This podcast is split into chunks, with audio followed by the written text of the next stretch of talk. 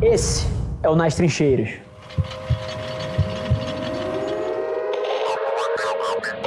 Se você quer ser uma anomalia, você precisa agir como uma. Não, não acho que você vai ser uma anomalia com atitudes normais, assim, é contra a definição matemática do termo. Mas ao mesmo tempo, tem um quê aqui de você olhar para dentro e você entender qual é a sua versão da dedicação que você quer imprimir em alguma coisa. O que gera muita frustração na minha visão são pessoas que ouvem esse podcast, sentam na cadeira e falam assim: "Porra, o Rafa é foda, a Fabi é foda, eu quero pra caralho isso daqui. E ele senta no, no sofá no domingo, ele fala, eu vou dominar o mundo. Aí chega na segunda, snooze, snooze, snooze, snooze, snooze, snooze. E, e, e as ações não, não correspondem aonde a boca grande dele tá apontando. Isso gera uma puta frustração. Mas você olhar para dentro e você falar assim, cara, eu acho que eu sou uma pessoa mais equilibrada mesmo. E eu tô feliz com isso e eu entendo que o meu equilíbrio é um trade-off em relação ao que eu posso alcançar nessa uma vida que eu tenho aqui. Cara, tem uma cultura extremamente tóxica na minha visão hoje em dia de que é assim, cara, todo mundo deveria empreender. Assim, é, é, a terra da fantasia, assim, todo mundo tem que empreender, empreender é incrível, seja dono do seu próprio negócio. Para quem isso fala e, e, e, faz sentido, eu acho que é uma escolha que constrói mais felicidade impossível, porque um empreendedor dentro de uma empresa, ele é sufocado, ele vai ser miserável. Ao mesmo tempo, sendo super sincero, eu acho que talvez menos de 1% das pessoas no planeta Terra nasceram para empreender. O nível de pressão no número 1 é 10 mil vezes maior do que no número 2. E 99% das pessoas não vai ser feliz fazendo essa merda. Quando eu entrei na empresa família, eu não achava que eu estava empreendendo. Eu estava indo, cara, ajudar um propósito que é o que sustentava a minha casa. E eu acho que hoje em dia por conta da internet do conteúdo, as pessoas elas confundem admiração com o que elas deveriam fazer na vida dela. Então, de volta ao seu ponto, o meu maior medo é que as pessoas aqui, vendo a energia do Caio, vendo a minha energia, vendo a energia da Fabi, elas acham que elas precisam ser iguais a gente. E eu, tem um fenômeno acontecendo também que é o empreendedorismo está sendo posto num pedestal, né? Assim, daqui a 10 anos as pessoas vão idolatrar tanto um empreendedor quanto idolatram o Neymar. Você já viu alguns traços disso? Há, há 10 anos atrás, se o Guilherme Benchimol saía na rua, assim, ninguém sabia quem era Guilherme Benchimol. No dia de hoje, tem algum menino, alguma menina no Brasil que vai colocar um conteúdo para fora só porque ele acha que é o que a audiência quer ver. E ele vai confundir os likes e os comentários com o caminho que ele deve seguir. E, e mais uma vez, a internet é uma ferramenta incrível para você usar para alavancar os seus objetivos, mas ao mesmo tempo exige que você tenha a capacidade de desligar tanto os aplausos quanto os críticos, que é uma coisa que, em teoria, ou você nasce com um pai, uma mãe, ou uma avó, ou algum familiar que desde muito cedo te educa a ouvir a voz de dentro, ou é difícil pra caralho. Porque todos os dias você tá recebendo estímulos e você tem algoritmos te dizendo que o bom é o que os outros acham. E porra nenhuma. A principal métrica de sucesso, na minha visão, e, e a correlação entre sucesso e ações, é quem consegue olhar para dentro. O que, que você, olhando para dentro, esquece o que os teus amigos acham, o que o teu pai espera de você, o que a sua mãe adoraria que você se tornasse, o que a sua esposa tem de expectativa, ou que as redes sociais estão curtindo naquela semana. Cara, olha para dentro, procure os seus talentos, procure alocar a sua energia nas coisas que você é assimetricamente bom. Se tem alguém ouvindo a gente aqui que tá tirando o negócio do chão, tá sozinho, tá começando, eu acho que a, o principal erro que você pode cometer é você olhar para tudo que tá acontecendo no mundo com a internet, com as redes sociais e com o conteúdo e você não entender o poder desse negócio. Eu acredito profundamente que 99% das pessoas que estão ouvindo a gente entendem intelectualmente que a internet é uma grande avenida, que conteúdo pode mudar a sua vida, mas não tá fazendo por onde. Eu vejo uma quantidade desproporcional de pessoas falando sobre as coisas e menos pessoas fazendo. Então, a minha grande dica seria o seguinte: entenda que a internet é a maior revolução que já aconteceu no mundo dos negócios e que em 2021 não importa, cara, se você perdeu seus pais, se você faliu, se você acabou de ser demitido, assim, a internet, ela é um veículo para que você possa traduzir, não importa de onde você está partindo todos os seus sonhos para o mundo se você imprimir energia ali dentro. Então, a minha dica seria para essa pessoa internalizar de uma vez por todas que o que está na mão dela, o smartphone, a capacidade dela de produzir fotos, vídeos e textos dentro das 7, 19 plataformas sociais que estão aí fora, tem o potencial de mudar a realidade de negócio deles. E eu acho que todo mundo sabe isso intelectualmente, mas tem pouquíssima gente que traduz isso em ação.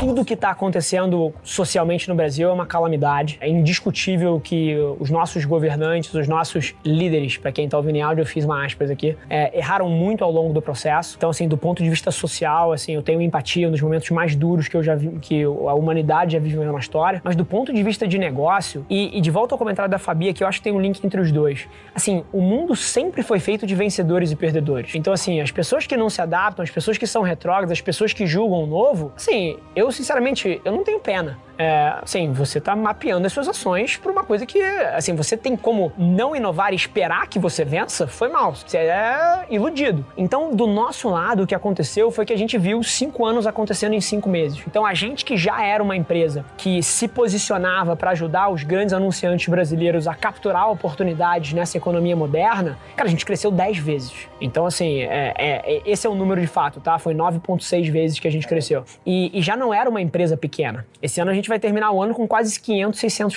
com, com com mais de 500 e um pouquinho menos de 600 funcionários. Então, assim, é, a pandemia, ela fez tudo que a gente já acreditava acelerar cinco vezes. E aí aqui tem um ensinamento, porque, puta, ah, beleza, essa história aí, Rafa, mas o que, que isso significa para mim, porra? É, aqui tem um ensinamento que vai servir para os próximos 20 anos, que é você tem que estar tá posicionado nas coisas antes delas acontecerem. Então, tudo que vai ser hiper relevante nos próximos cinco anos, e aí eu tô falando aqui em termos de marketing, porque é o que eu entendo, já existe hoje, mas as pessoas estão julgando. É a mãe que olha um filho jogando videogame na internet e fazendo streaming e fala, seu vagabundo, sai daí. Cara, o maior streamer do mundo ganha mais que o maior tenista do mundo. E aí, qual é quem é o vagabundo? Qual é a profissão? Só que o ser humano ele julga o novo. E eu entendo, assim, isso não é novo, isso não é 2021, isso é a marcha contra a guitarra elétrica no, no, no, no, no século XIX. E, e, as mães falando assim: caramba, o Elvis vai deturpar a cabeça das minhas filhas aqui. Todo mundo julga o novo. Só que nos negócios, o ato de você ser incapaz de olhar para as coisas que estão vindo com um olhar virgem vai foder a tua vida. Então, do meu lado aqui, a mesma coisa que me acelerou 10 vezes pode posicionar qualquer pessoa que está ouvindo a gente a passar por um crescimento desse. Basta com que você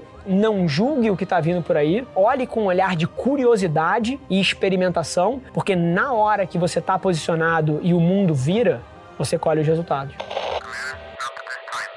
O esporte para mim é a minha meditação, tá? Então é o, é o meu momento de maior criatividade, é o meu momento de descompressão. Igual tem gente que gosta de ir pra Disney, tem gente que gosta de fumar maconha, tem gente que gosta de ir pra Disney e fumar maconha.